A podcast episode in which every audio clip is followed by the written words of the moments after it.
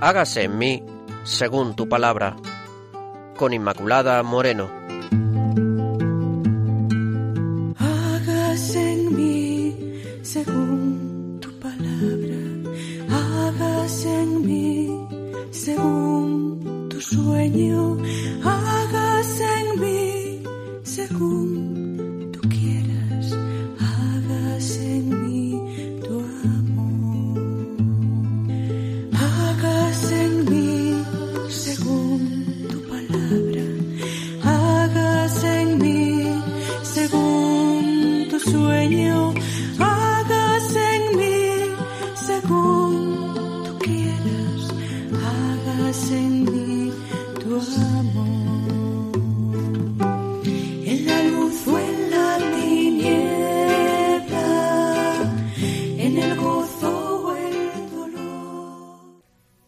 Oyentes de Radio María, bienvenidos. Estamos con todos ustedes en el programa Hágase en mí según tu palabra.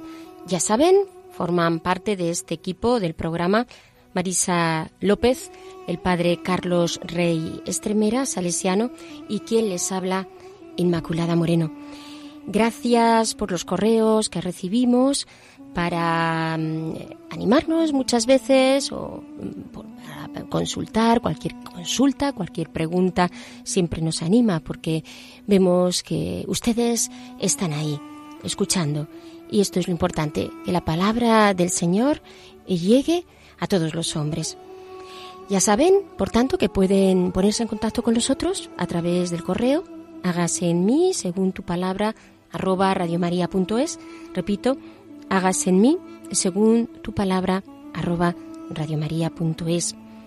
Les recuerdo también que hemos iniciado una serie de programas dedicados a Moisés. Hoy vamos a contemplar la generosidad, por una parte, de Moisés, la generosidad en su respuesta a la llamada de Dios, el Dios eh, que llama, que prepara, que da una vocación, como fue en el caso de Moisés, y el hombre que responde. Allí estuvo la respuesta de Moisés, en medio de también sus, sus miedos, pero él dijo que sí al Señor y se puso en camino. Y a pesar de esta apertura, siente la experiencia del fracaso. Dios le hace sentir esta experiencia de fracaso, sobre todo para que se fíe más de él.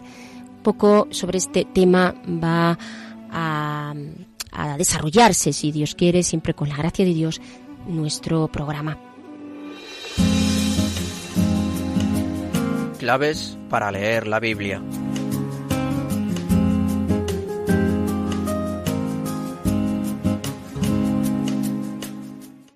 Vamos a iniciar este itinerario primero viendo, ya saben ustedes, algunas claves para leer la Biblia y lo vamos a hacer ayudados del vocabulario bíblico de León Dufort, viendo la salvación, porque esta es una cuestión, hablamos de liberación, hablamos de salvación, mm, lo vamos a hacer mucho a lo largo del desarrollo de estos programas sobre Moisés. Por eso yo creo que es importante que eh, expliquemos un poquito eh, a nivel bíblico siempre lo que significa este término y hagamos un recorrido para ver lo que significa este término. La idea de salvación se expresa en hebreo con toda una serie de raíces que se refieren a la misma experiencia fundamental. A veces se refiere a salvarse uno, en realidad salvarse uno, pues es verse sustraído de un peligro en el que estaba a punto de perecer. Como vemos aquí, eh, la palabra salvación tiene más bien un primer significado, porque vamos a entrar en niveles de profundidad según la palabra del Señor nos ilumina según la naturaleza del peligro, ¿no? El acto de salvar que implica pues, la protección que te ofrece alguien respecto a ese peligro por el que pasabas. En este sentido se puede entender la salvación de Dios. La salvación de Dios no es una salvación simplemente de algún peligro de esta vida, tal como humanamente lo entendemos, sino que es algo muchísimo más hondo y más profundo, porque es la salvación del pecado. Pero eh, esto mm, el Señor nos lo va revelando progresivamente a lo largo de su palabra. Por eso, en el Antiguo Testamento es un tema corriente y antiguo, a la vez como los hombres eh, sienten que Dios les, les salva, como los personajes bíblicos sienten que Dios está con ellos y Dios les salva, como Josué, Isaías, Eliseo. Esta es una experiencia que tiene, primero, un carácter histórico. Sí, es una experiencia histórica. Cuando se halla Israel en un periodo crítico, en un periodo difícil, es el Señor quien libera a Israel de una manera providencial, manifestándose en medio de unas circunstancias que humanamente eh, resulta prácticamente imposibles de, salvar y esto llega hasta manifestarse de una forma extraordinaria y milagrosa la obra, la obra de Dios a través de personas o eh, a través de, ya digo, a través de los acontecimientos. Lo vemos, por ejemplo, como eh, Dios salva a David, Dios da la victoria a David, cuando en realidad el ejército de David era menor que el ejército de sus enemigos, pues Dios salva a David, como también le salva a David del poder de Saúl, de las malas intenciones de, de Saúl. En el tiempo del Éxodo, mm, libro que estamos tratando, como Dios rescata y libera al pueblo. Se ve como eh, el Señor lo hace de forma progresiva a través de estos personajes de la historia de la salvación y cómo siente esta, esta, esta experiencia. Cómo el hombre que espera no queda defraudado y Dios sale al paso, salvando al hombre en los peligros, debido a todo lo que muchas veces incluso son los mismos hombres quienes ponen, se ponen en esos peligros. El Señor también realiza la salvación. Sin embargo, en el Antiguo Testamento hay que destacar sobre todo todas estas promesas de los profetas que son de carácter mesiánico, porque todas estas promesas hablan de un Salvador. Ya no habla de una salvación entendida en este sentido del Dios que interviene en la historia, sino que dan ese salto al Mesías, hablando de el Salvador. Y hablando de una salvación, ya digo, mucho más honda. La salvación será el acto esencial que significa una victoria de Dios y para ello quien realizará esta salvación es el siervo, esta misteriosa mm, este misterioso personaje del siervo que tenemos como ya sabemos en el profeta Isaías. De aquí que esta salvación estará reservada a un resto, ¿Por qué? Porque será este resto quien se abra y quien reconozca a este Mesías. Por lo tanto, ellos recibirán la salvación de Dios. Por eso el pueblo de Israel clama a Dios y de la oración le viene la salvación. ¿En base a qué le viene la salvación? Pues en base a la certeza de la fe. La salvación es un don de Dios y esta es la certeza fundamental en la que el hombre se apoya y al invocar el nombre del Señor en fe, realmente en confianza y sin fuerzas humanas, Dios se manifiesta. La importancia de los salmos que expresan este, eh, este quejido del hombre que busca, que, que clama, porque necesita la salvación, eh, cuando se siente en peligro en tantos momentos. Aquí está eh, este poder de los pequeños, de los pobres, y cómo Dios efectivamente va entretejiendo ese plan de salvación con eh, estos personajes hasta preparar el terreno, preparar el momento para la llegada del Mesías. Como dice el Salmo 106, versículo 47, Sálvanos, Señor Dios nuestro, y recógenos del medio de entre las naciones porque esta es la experiencia de los humildes de Israel, de aquellos que sabían que eran un pueblo pequeño, que eran un pueblo conquistados por esos grandes imperios, y su corazón no era soberbio. No siempre la actitud de los habitantes de Israel fue esta. Y frente a esta cuestión de la salvación que expresa el Antiguo Testamento, en el Nuevo Testamento, ya en la plenitud de la salvación, Jesucristo es aparece, se nos revela como el Salvador de los hombres.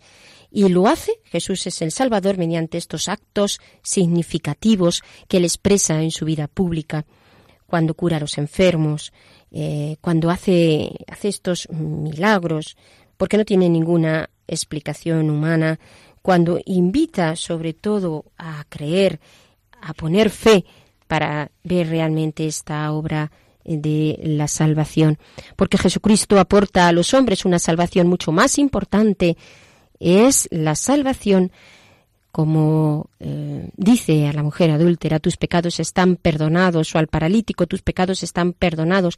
Esta es la salvación que el Señor nos trae. Una salvación de la muerte eterna y nos da la vida eterna. Y aquí que eh, sea tan importante en el mensaje de Jesús, en lo que significa la presentación del ímpetu que trae consigo el reino, lo que es la salvación, porque el Evangelio significa buena noticia y significa que Dios nos ha salvado en su Hijo Jesucristo. Esta importancia que tiene el tema de la salvación se manifiesta también en la predicación primitiva, es decir, en, los eh, evangelistas. Mateo y Lucas subrayan desde la infancia de Jesús el papel del Salvador. O, por ejemplo, el Evangelio de Mateo pone este papel en relación con su nombre que significa Dios que salva, o Lucas que le da el título a Jesús de El Salvador. Porque esta es eh, la misión de nuestro Señor Jesús.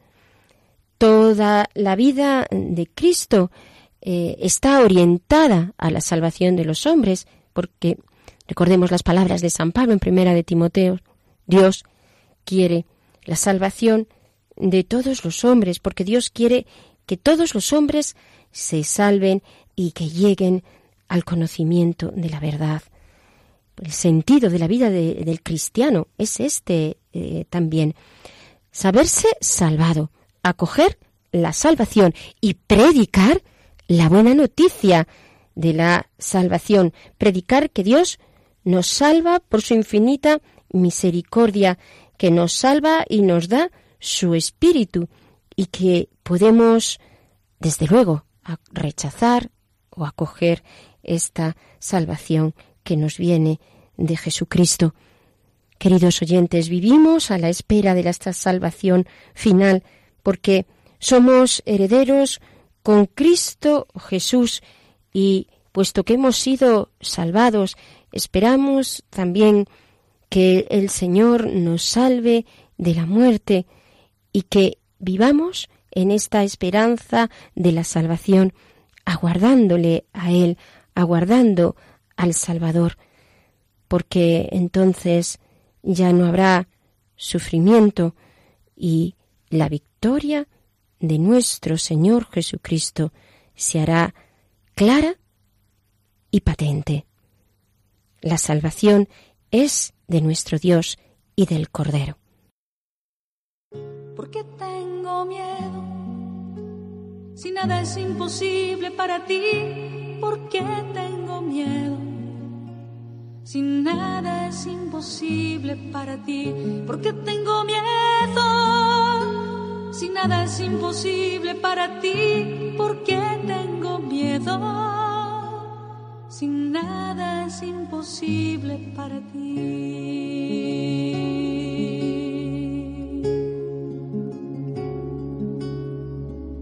Porque tengo tristeza, si nada es imposible para ti, porque tengo tristeza. Si nada es imposible para ti, porque tengo tristeza. Si nada es imposible para ti, porque tengo tristeza. Si nada es imposible para ti, nada es imposible para ti, imposible para ti.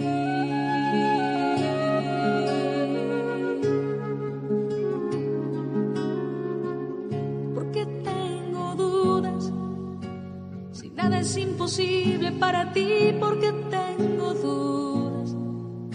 Si nada es imposible para ti porque tengo dudas. Si nada es imposible para ti porque tengo dudas sin nada es imposible para ti.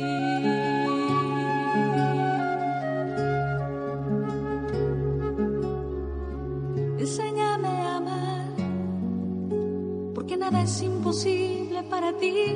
Enséñame a amar, porque nada es imposible para ti. Enséñame a nada es imposible para ti, enséñame a perdonar. Porque nada es imposible para ti. Nada es imposible para ti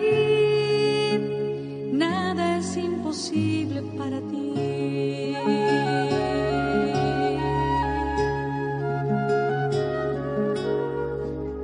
Tú te hiciste hombre, porque nada es imposible para ti, tú te hiciste hombre.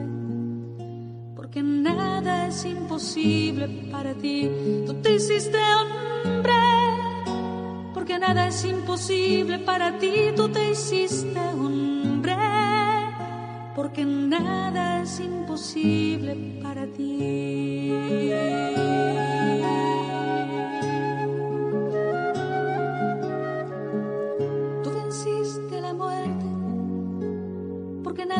Imposible para ti. Tú venciste la muerte, porque nada es imposible para ti. Tú estás entre nosotros porque nada es imposible para ti, tú estás entre nosotros, porque nada es imposible para ti, nada es imposible para ti, es imposible para ti, porque tengo miedo, si nada es imposible para ti, porque tengo miedo. Si nada es imposible para ti, nada es imposible para ti, nada es imposible para ti.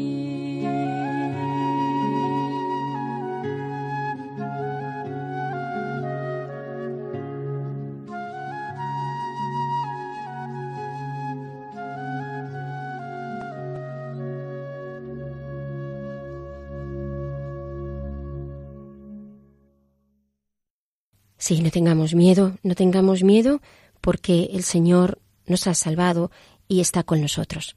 Y pasamos ahora, queridos oyentes, a el segundo eh, segundo apartado, segundo segunda parte de nuestro programa, que ya saben, se trata ahora de eh, escuchar la reflexión de el padre Carlos Dios sale al encuentro del hombre. Pero antes leemos el texto de hoy que es del libro del Éxodo para seguir reflexionando sobre este gran personaje que es Moisés.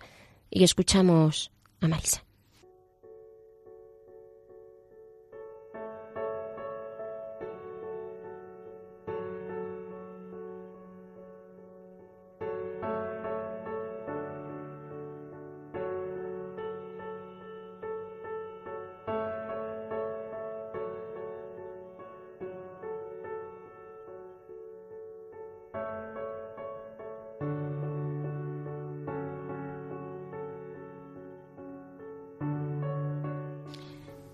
En aquellos días, Moisés, ya mayor, fue donde estaban sus hermanos, vio sus duros trabajos y observó cómo un egipcio maltrataba a uno de sus hermanos, a un hebreo.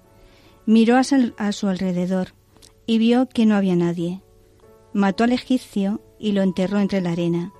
Salió también al día siguiente, vio a dos hebreos riñendo y dijo el agresor, ¿por qué golpeas a tu prójimo?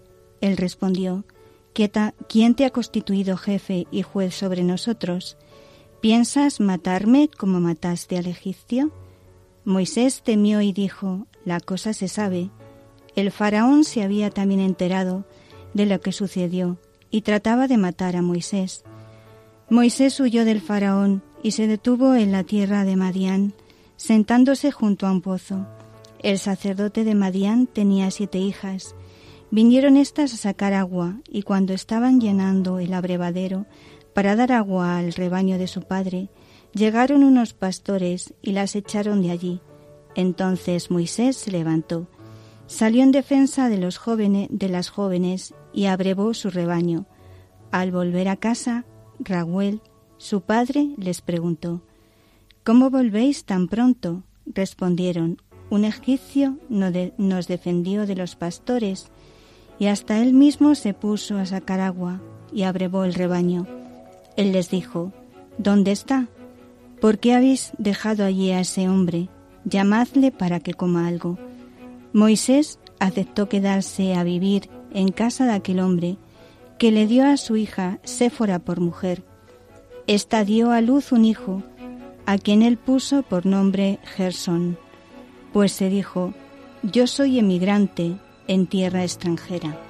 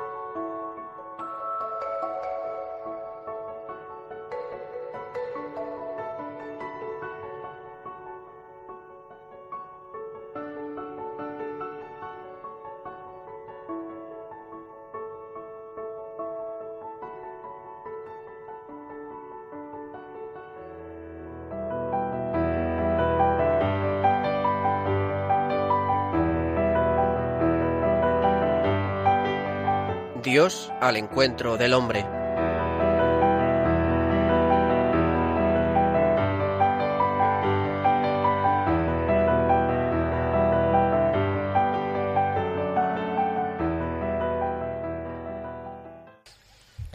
Después de escuchar este texto, vemos cómo el Señor va haciendo esos planes misteriosos con eh, Moisés. Lleva al desierto y allí eh, Dios le da una, familia. Dios pasa por la vida de, de Moisés, transformándolo. Pues en torno a esto, el padre Carlos Rey Estremera hoy nos aporta esta enseñanza. Escuchemos. Estimados oyentes de Radio María, sean muy bienvenidos a Hágase en mí según palabra. Iniciamos hoy un nuevo ciclo de programas que dedicaremos a Moisés, el segundo personaje bíblico más importante de la Biblia, únicamente por detrás de Jesús. Ya solo por eso podéis daros cuenta de la importancia de este personaje, que además está asociado a tres grandes acontecimientos la liberación del pueblo hebreo de la esclavitud de Egipto, la alianza con Dios en el Sinaí y el éxodo por el desierto hasta la tierra prometida. El tema es tan importante y tan rico que le dedicaremos seis programas. Este es una introducción amplia a todo el recorrido que haremos posteriormente. Espero que os guste y os sea útil para vivir. El pueblo judío remonta su historia a más de tres mil años antes de Cristo. Lo hemos visto ya. El libro del Génesis, tras presentarnos la existencia azarosa y precaria de sus antepasados, Abraham, Isaac, Jacob y José, terminaba con las doce tribus de Jacob y sus familias bajados a Egipto por hambre. Allí se multiplican, pero acaban convertidos en esclavos trabajadores al servicio del faraón. ¿Qué sucedió a, continuación? Los libros del Éxodo, Números y Josué narran su huida seguida de innumerables peripecias a su paso por el desierto y su establecimiento en Canaán para vivir una nueva existencia. Esclavos escapados de Egipto. De esta pasta de gente oprimida y de los insignificantes clanes patriarcales que hemos visto, habría ido surgiendo Israel hace entre 3.300 y 3.000 años. Tras larga y aventurada historia, el pueblo judío pervive aún y cada año celebra la fiesta de la Pascua para rememorar su paso de la esclavitud a la libertad, su nacimiento como pueblo en aquellos lejanos acontecimientos. Moisés, de nombre y educación egiptos, egipcios, desempeñó un papel determinante en la liberación de los grupos esclavizados. Debió tener alguna relación con los madianitas del desierto, pues se casó con una madianita y fue en Madián donde conoció al dios Yahvé. En su nombre lideró un éxodo huida de Egipto de aquellos esclavos y los condujo por el desierto del Sinaí. En una palabra, Moisés fue un hombre clave. Por su papel decisivo en el origen de Israel, su figura crecería enormemente en la leyenda posterior. Muchos relatos sobre Moisés están coloreados de lenguaje milagroso y hasta mágico y maravilloso. Niño aún, es salvado prodigiosamente de la muerte. Vive una extraordinaria teofanía de Yahvé en el Sinaí, Realiza portentos como las plagas. Es el brazo ejecutor de la voluntad soberana de Dios en favor de su pueblo, su portavoz directo y transmisor de su voluntad tras hablar con él cara a cara. Moisés es la figura más sobresaliente del Antiguo Testamento. De ahí tantas páginas sobre él, representándolo como el hombre providencial en situaciones límite de impotencia y desesperanza en la liberación del yugo de Egipto, en la marcha por el desierto, en el descubrimiento del rostro y del corazón de Dios. La historia misma pedía que Moisés fuera mirado y presentado como regalo del Dios liberador, salvado él mismo como por milagro, líder del pueblo, profeta incomparable del Dios Yahvé y fundador de la religión yavista. Más allá de lo que fue como personaje histórico, con el tiempo la tradición hizo de Moisés el liberador, el líder carismático, el profeta, el legislador, el fundador de la religión judía y el autor del Pentateuco. Si Abraham es el padre de la raza, Moisés es el padre de la nación.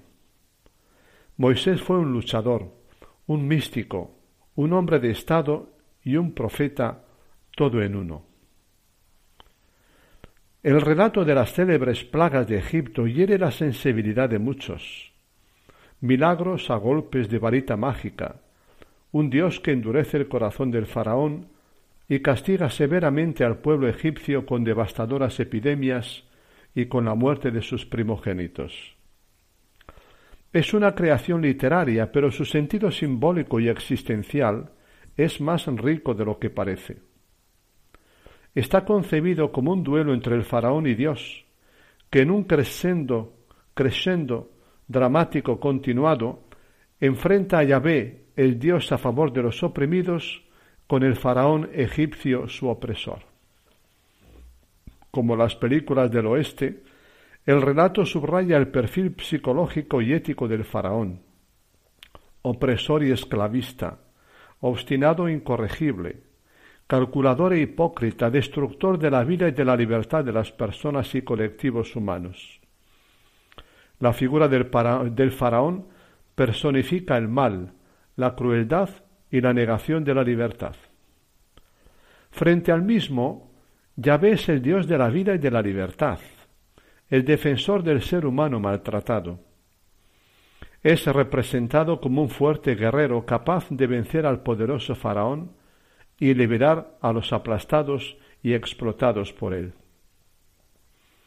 Para entender bien el largo relato de las plagas, hay que leerlo en clave de duelo a muerte entre el bueno y el malo, donde no cabe una negociación.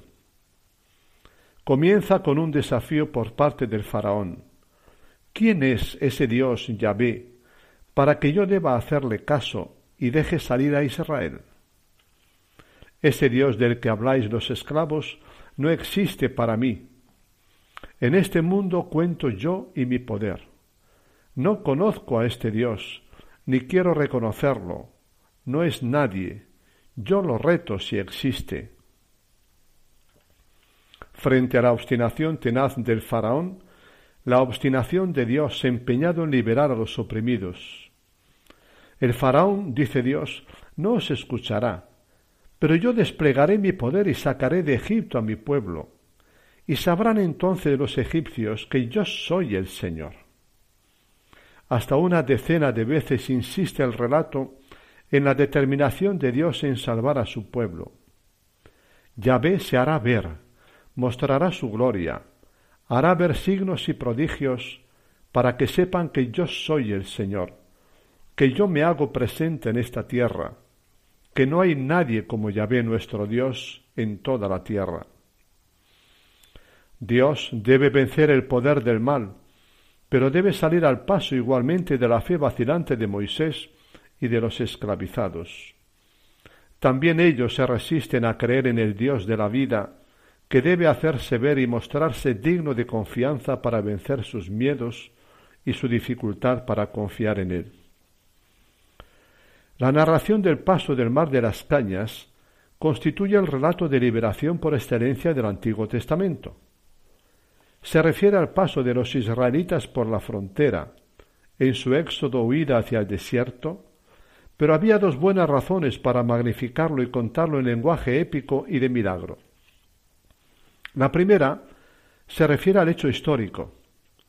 Sus protagonistas vivieron la salida liberación de Egipto como los escapados que logran de milagro pasar la frontera y salvar su vida. El paso del mar de las cañas se convirtió en el momento álgido de la salida y liberación anhelada, como el paso de las aguas mediterráneas y de fronteras vigiladas para tantos migrantes de hoy en día. La segunda tiene que ver con el significado que adquirió en la historia. El paso del mar, como el paso del Mediterráneo para muchos de hoy, adquirió para siempre un significado trascendental, quedando para siempre como el símbolo o referencia del paso de la servidumbre a la libertad, como el final de una insoportable esclavitud y el comienzo de una historia nueva.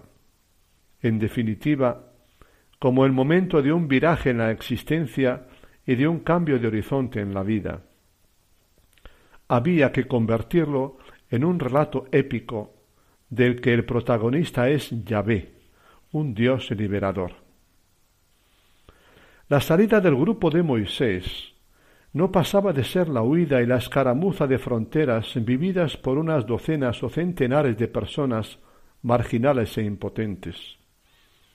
Un hecho irrelevante y sin peso en la marcha de la historia mundial, vivido por gentes que eran la basura del mundo, del que no habla ningún documento egipcio.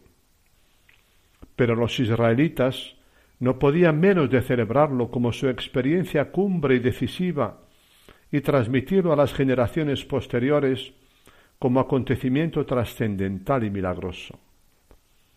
La huida de Egipto había significado para ellos su nacimiento como pueblo libre y el inicio de su conciencia de ser el pueblo de Yahvé. Esta autoconciencia formará parte de su historia posterior, núcleo de su peculiar identidad. Los relatos de las plagas, de la salida de Egipto y del paso del mar de las cañas están narrativamente escenificados, dramatizados, magnificados.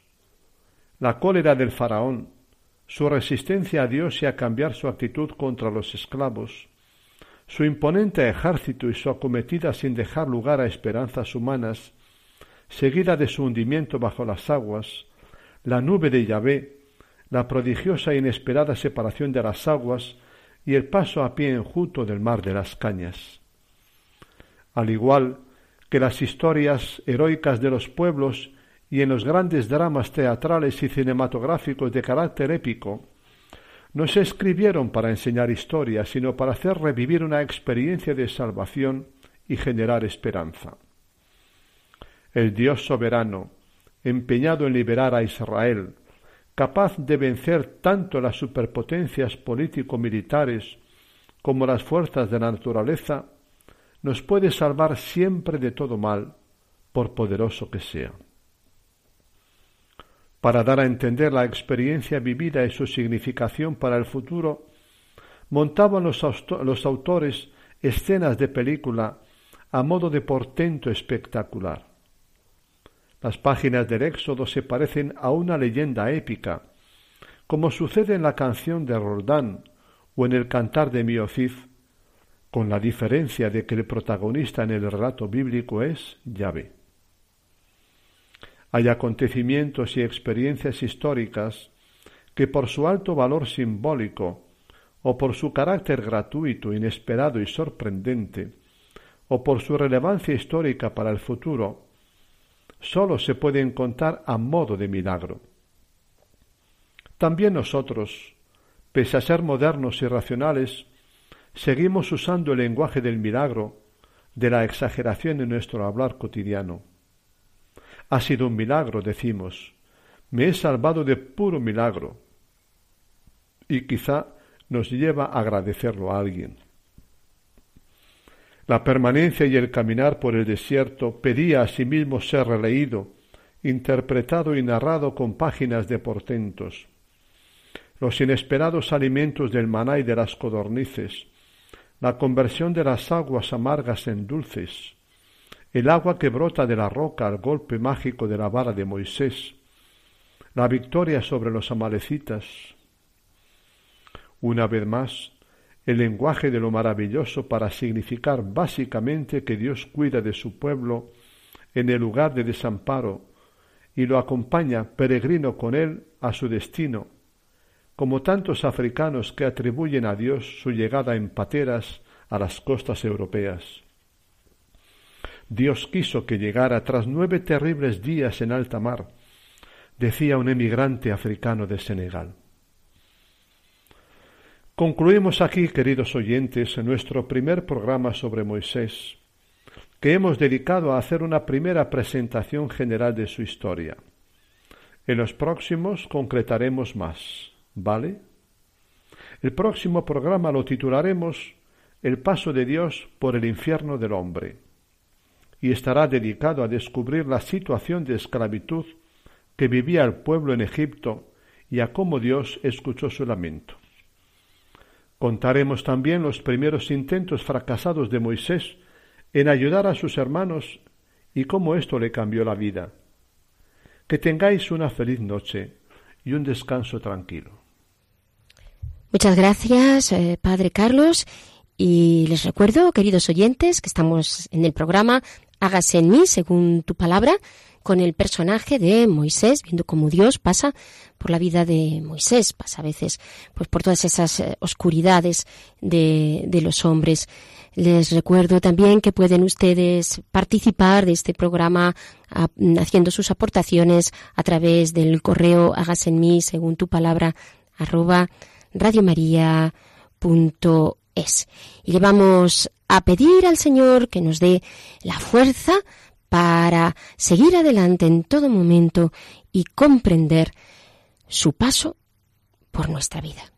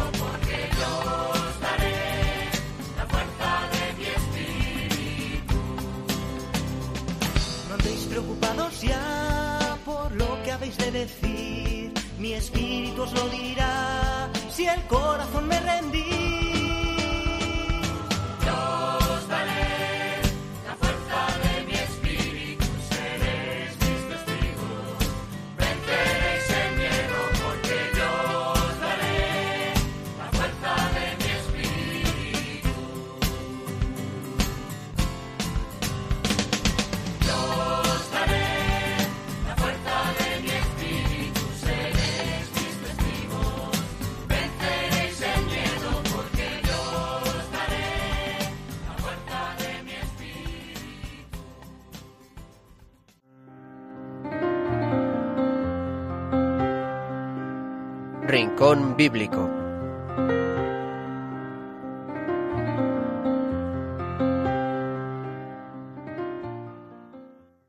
Y pasamos ahora a nuestro rincón bíblico. Y ya saben, con Marisa, que hoy pues eh, nos trae, como siempre, algo, algo nuevo.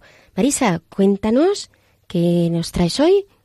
Bueno, pues hoy a la luz eh, de Moisés, y de ese fracaso y de esa pérdida de identidad, que el pobre ya no se siente ni egipcio. En tierra de nadie, ¿verdad? En tierra de nadie, ni, ni sus, los mismos hermanos hebreos le dicen que, bueno, que, que quién se ha creído que él es, ¿no? Que no es ningún juez. Entonces es como, no se siente en terreno de nadie, ¿no? Es esa pérdida de identidad. Y bueno, pues eh, yo eh, lo veía un poco en comparación mm, con la Iglesia y con nosotros cristianos cuando tenemos esa, eh, cuando perdemos nuestra identidad realmente, ¿no? Y no sabemos qué identidad tenemos y vamos un poco ahí quejosos o, o pensamos que, que, estamos fracasando, ¿no? Y hay un, un libro muy bueno de eh, que sacó esta reflexión, que es una, una renovación divina, que es del Padre Malon y tiene como una experiencia, una experiencia de transformación de, de su parroquia. Y hace como una, una reflexión eh, pues de cómo a veces los cristianos perdemos esa identidad que nos define qué es la identidad misionera. Y lo hace eh, pues eh, con, una película del Titanic. Pero vamos a, ir, a oír hacerle a él la reflexión. Y sobre todo hay una cosa eh, muy bonita y muy verdadera que él dice. Dice la crisis de identidad de nuestra iglesia de hoy no es diferente a lo, a lo que existía en otros tiempos, en la de Jesús, ya había crisis en ese momento. Dice, se dice que no se trata tanto de que la Iglesia de Cristo tenga una misión, sino que la misión de Jesús tiene una iglesia, pero nosotros nos hemos olvidado hasta tal punto de nuestra llamada misionera, que es esencial, y le hemos eh, dejado en una iglesia de mantenimiento. Y entonces él hace esta reflexión viendo la, la película del Titanic, porque se, se, habían cumplido 100 años de, pues, del hundimiento. Y dice, el día 14 de abril del 2002, 2002 se cumplió el centenario del hundimiento del Titanic. A mi ciudad natal de Haifas le tocó muy de cerca las conmemoraciones, pues jugó un papel fundamental en las operaciones de rescate. La noche de la efeméride vi la película clásica en blanco y negro, La última noche del Titanic. Me recordó que muchos de los botes salvavidas lanzados aquella noche desde el malogrado navío apenas estaban llenos a la mitad de hecho, en los 18 botes lanzados desde el barco quedaron un total de 472 plazas sin usar. Después de que las aguas engullaran el barco, unas 1.500 personas se quedaron a la deriva en aquellas heladas aguas, mientras los botes permanecían a una distancia prudencial, viéndolos ahogarse. Solo dos de los 18 botes acudieron al rescate de los supervivientes. Para maximizar el espacio disponible, transfirieron a bordo de otros botes algunos pasajeros, y es un hecho registrado que algunos de los pasajeros de primera clase se quejaron por esta terrible inconveniencia. Pero cuando los que estaban en los botes salvavidas recordaron su propósito y fueron a la búsqueda de las víctimas, solo se, se, pudo encontrar nueve personas con vida, de las cuales tres sucumbieron víctimas de la hipotermia. Mientras leía, veía la película, se me ocurrió que era una metáfora de la Iglesia. Existimos para la misión. Como Jesús, hemos sido enviados a buscar y salvar a aquellos que están pereciendo, y hay sitio de sobra en los botes salvavidas. Aun así, como Iglesia nos quedamos sentados a una distancia prudente, con demasiada frecuencia, más preocupados de nuestra propia comodidad y necesidades. Puede que si alguno nada hasta donde estamos nosotros, lo ayudemos, pero ir hasta ellos no se trata solamente del desafío de salir de nuestra zona de comodidad, es algo que está totalmente fuera de nuestro marco de referencia, porque hemos olvidado profundamente nuestra identidad. Los botes salvavidas existen para rescatar a personas, Mantenemos nuestros botes, los pintamos, servimos a la gente que están en ellos y los guardamos siempre a punto. Organizamos en ellos actividades sociales, pero no los usamos para el propósito para el que fueron creados. Cualquier miembro de la tripulación que se atreva a perturbar la vida en el bote salvavidas rápidamente oirá un coro de quejas de pasajeros que se ponen a que les incomoden de alguna manera. Nos lamentamos de la tragedia de la pérdida de fe, la secularización, la clausura de iglesias y toda la retaila, pero no se nos ocurre echar una mano a los remos y ponernos a remar. Así que, si existimos para la misión, ¿cuál es la misión de la Iglesia? Está muy bien esta reflexión que nos trae eh, este, este, sacerdote, ¿verdad? Porque a veces, eh, a veces pensamos que vamos a encontrar nuestra identidad dando muchas vueltas a nosotros mismos o encerrándonos en nosotros mismos. ¿Cómo encontramos realmente la identidad?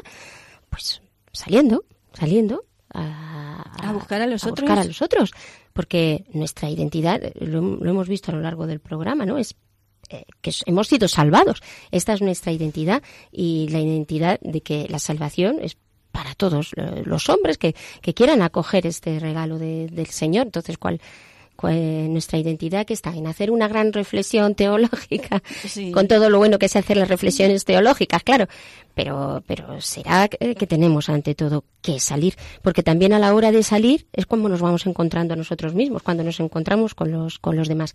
Yo creo que esto nos da la importancia de la misión, ¿no? Total. La importancia de la misión no es solamente que los demás, em, que los demás acepten a Jesús, que es, sino nos jugamos nuestra propia esencia.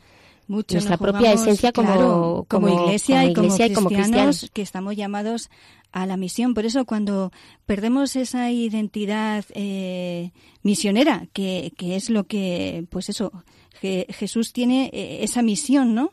Y esa misión la transfiere a su iglesia, que es eh, el ADN, ¿no? Está ahí en el, en el ADN de la iglesia y en el nuestro también.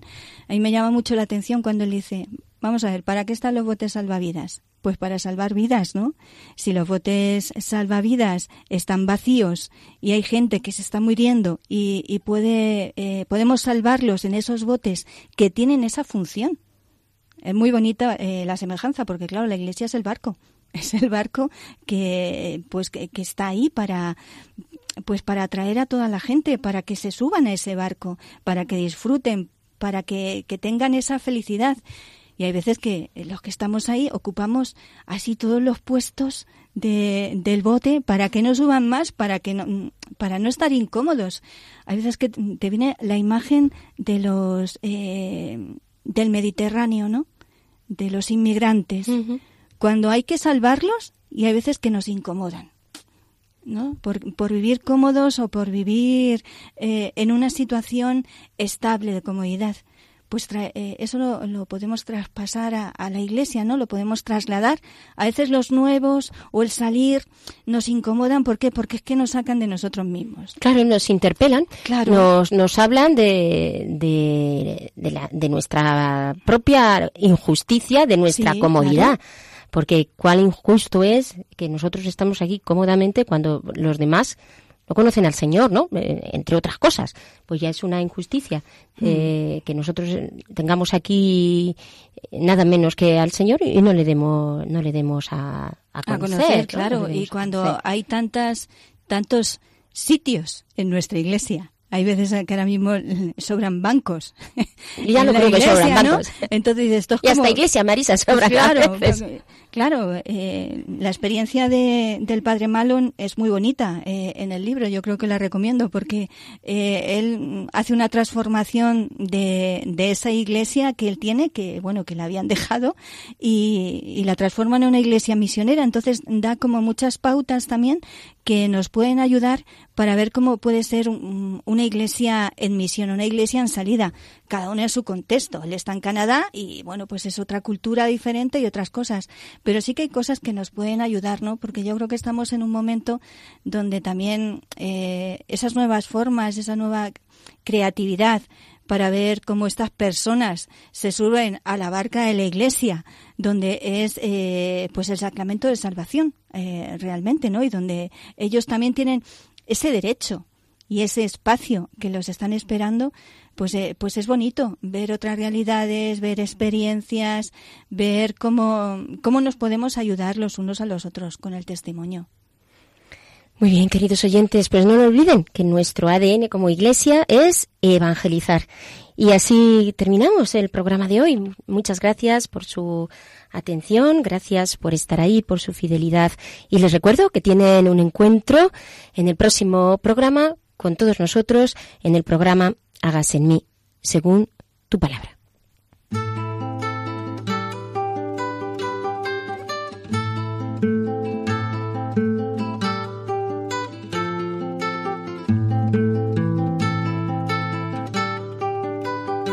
Han escuchado Hágase en mí según tu palabra, con Inmaculada Moreno.